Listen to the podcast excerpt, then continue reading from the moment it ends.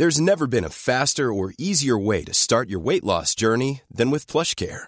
PlushCare accepts most insurance plans and gives you online access to board-certified physicians who can prescribe FDA-approved weight loss medications like Wigovi and Zepbound for those who qualify. Take charge of your health and speak with a board-certified physician about a weight loss plan that's right for you. Get started today at plushcare.com slash weight loss. That's plushcare.com slash weight loss. plushcare.com slash weight loss. Hey, it's Paige DeSorbo from Giggly Squad. High quality fashion without the price tag. Say hello to Quince. I'm snagging high-end essentials like cozy cashmere sweaters, sleek leather jackets, fine jewelry, and so much more. With Quince being 50 to 80% less than similar brands and they partner with factories that prioritize safe ethical and responsible manufacturing. I love that. Luxury quality within reach. Go to quince.com slash style to get free shipping and 365 day returns on your next order. quince.com slash style. Tenemos a Ramsés Pech experto en el sector energético. ¿Cómo estás, mi querido Ramsés? Muy buenas tardes. Buenas tardes, ¿cómo estás? Te mando un saludo. Igualmente, mi querido Ramsés, pues Octavio Romero Oropesa, director de Pemex, hizo un anuncio que pudo haber generado suspicacias porque lo hizo en el Día de los Inocentes y él descartó rotundamente que vaya a haber un aumento en los precios de los combustibles en enero. Dijo que no habrá gasolinazo y que pese a los rumores no habrá este aumento a la gasolina. Bueno, yo creo que el, director de Pemex está dentro de lo que cabe de la empresa que dice que no van a subir los precios, pero nosotros sabemos que no es una decisión de Pemex, sino es una decisión por parte de la Secretaría de Hacienda y Crédito Público a cada viernes cuánto es el estímulo que, que, que da la Secretaría de Hacienda y cuál es el precio eh, máximo o el precio objetivo que se va a establecer para el año 2022 por parte de esta administración. Y creo que, bueno, lo que dijo el director de Pemex, podríamos decirlo si fuera una empresa eh, que está dentro del mercado, pero la realidad es que Pemex no controla el precio, ni tanto del gas licuado del petróleo, ni como los combustibles como la gasolina y Estos últimos es una decisión de la Secretaría de Crédito Público y hoy en día el gas licuado del petróleo depende mucho de la Comisión Reguladora de Energía. Pero habrá que darle este, el beneficio de la duda porque en la letra chiquita él dijo que afortunadamente contaban con el apoyo del gobierno federal, Ramsés. Sí, pero la cantidad de dinero que le están dando para reducir la deuda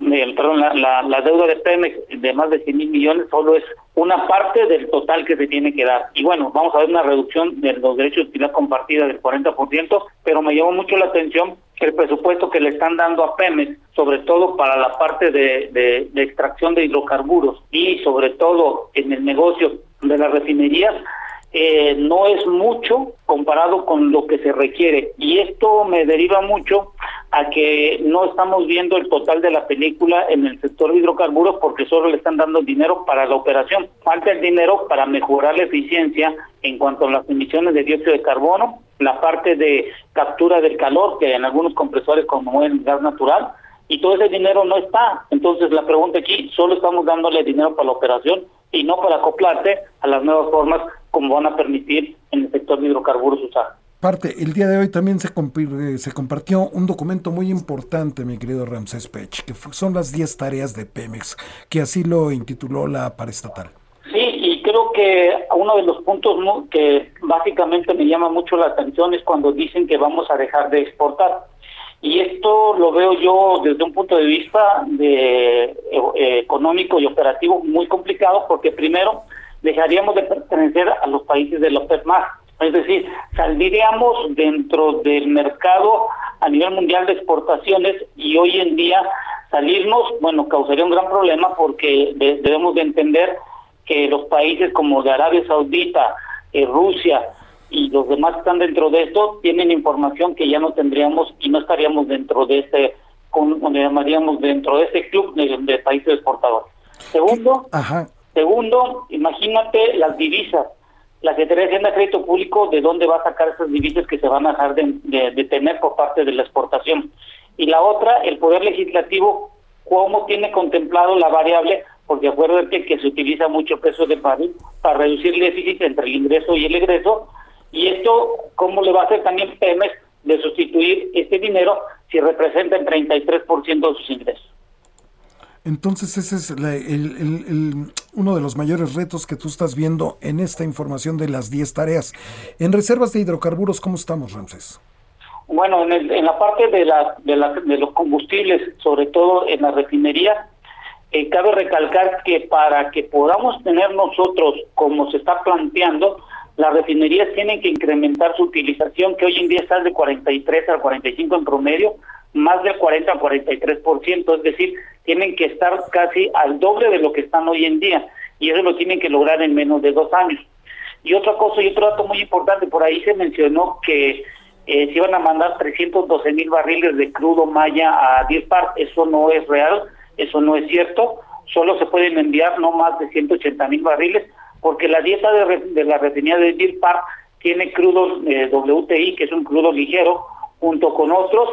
Y esto creo que hay que dejarlo bien en claro. No se van a mandar 312 mil, sino 180 mil barriles. Y con esto lo que quiero dejar en énfasis es que es hay que dejar bien claro que para llegar a tener la autosuficiencia tenemos que tener 80% de las refinerías utilizándose y tenemos que tener a 10 par que nos dejen mandar todo el combustible que salga de esto y aunado la refinería de Dos Bocas opere en el 2023 ya comercialmente. Ahora, al parecer, en el tema de refinación, en el escenario del proceso del crudo, mi querido Ramsés, pues parece que se van a cubrir, eh, o es con este documento nos están diciendo que van a cubrir pues todos sus, metas. Por ejemplo, en la refinería de Madero, de Salamanca, de Cadereyta, de Minatitlán, de Tula, de Salina Cruz, de Dos Bocas, de La Cangrejera y de Deer Park, justamente, mi querido Ramsés, que van a estar utilizando por arriba del 70% todas y en el caso de Dos Bocas el 100%. Sí, y eso creo que es, está ligado a dinero y de acuerdo a una, una gráfica que presentaron una tabla del dinero que se le va a dar al sector de refinación, veo yo que no va a ser el suficiente porque podemos decir que lleguen en el 2024 al 80%, pero la pregunta es, ¿cómo lo van a mantener sostenido si hoy en día, por ejemplo, en las seis refinerías hay un paro en las plantas de proceso por día? Entonces imagínate cuánto dinero tienes que tener no solo para operar, sino para mantener esa eficiencia por arriba del 80% y aunado a eso hay que invertir en procesos que puedan capturar las emisiones de dióxido de carbono y, tener una mejor eficiencia de la cantidad de, de materias primas que se necesitan para la transformación. Entonces es, es muy complicado y creo que le estamos dejando a Pemex otra vez el todo y lo estamos volviendo a expresar. Ahora también nos dicen que dentro de la demanda nacional y la oferta de Pemex, pues vamos a estar casi cubiertos, ¿no? Que va que se va a incrementar la oferta un 24%, atendiendo el 49% de la demanda nacional. Bueno, bueno la, la, pregunta es todo lo que lo que estamos observando y es como lo dijeron los del gas licuado del petróleo, solo hablaron del mercado de Ciudad de México donde representa el gas licuado del petróleo. Ah, eso es importante señalarlo. Solamente el mercado de la Ciudad de México. No es, no es en su totalidad de la, a nivel nacional. Acuérdate que nos estaban comentando que eh, el precio de eh, gas bienestar está incluyendo solo en la Ciudad de México. Esto podría ser cierto porque está llegando ciertas delegaciones de una mayor cantidad de habitantes que compran, pero a nivel nacional no está incluyendo en el precio eh, que se tiene del gas licuado de petróleo. Hablemos ahora del gas natural Ramsés Pech, experto en el sector energético. ¿Cómo es posible que caiga la producción de gas natural pero que estén creciendo las ventas en Pemex?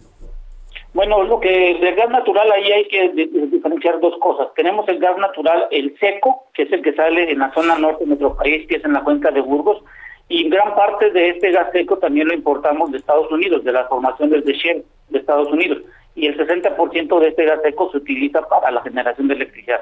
El gas húmedo que tiene, eh, que se quiere hacer explotación en las cuencas del sureste, principalmente en el litoral de Tabasco y, dentro de, Tabasco, es un gas húmedo que tiene líquidos que comercialmente eh, incrementan el valor del gas natural y que se tiene. Por lo tanto, van a tener que poner sus plantas que, por así llamarlo, limpian el gas de, la, de los líquidos que están en Ciudad Pemex y en Nuevo Pemex su mayor utilización. Y yo creo que un punto importante también que se mencionó fue lo de la CASH, que este campo es de aguas, de aguas profundas y lo que hay que dejar en claro que no va a ser un farm out lo que se va a dar, lo que se va a dar son los contratos de CCIE en donde se invitan a compañías privadas para que puedan hacer la inversión y tener el riesgo de la extracción del hidrocarburo y se les pagaría en función de la cantidad de que se, que se tenga de, de, gas en su superficie. Ellos dicen sobre este, este punto, lo que estás hablando del proyecto, el campo Lacach, que es de aguas profundas, ¿no? Este, que de, que de entrada pues no resultó rentable. No, y, y hoy en día, revisando el presupuesto del 2022 al, al, campo integral Lacach, le dieron de más de 6 mil millones de, de pesos, que son más o menos como entre 200 y 250 millones de dólares pero lo que vamos a ver es que la cash no va a ser un farm out, es decir... ¿Eso qué quiere decir, Ramses, para, para los que no hablamos tu idioma? Farm out es que yo invito a una empresa privada y entre ambos tenemos el riesgo de la inversión y producción y las reservas nos compartimos entre los dos.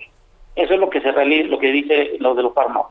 Y los contratos de CECIES, que son que son los que yo creo que va a salir, es que te, un privado hace el riesgo de la inversión y se le paga cuando ya tenga el gas natural en superficie. Es así como creo yo que va a ser la, la invitación a privado.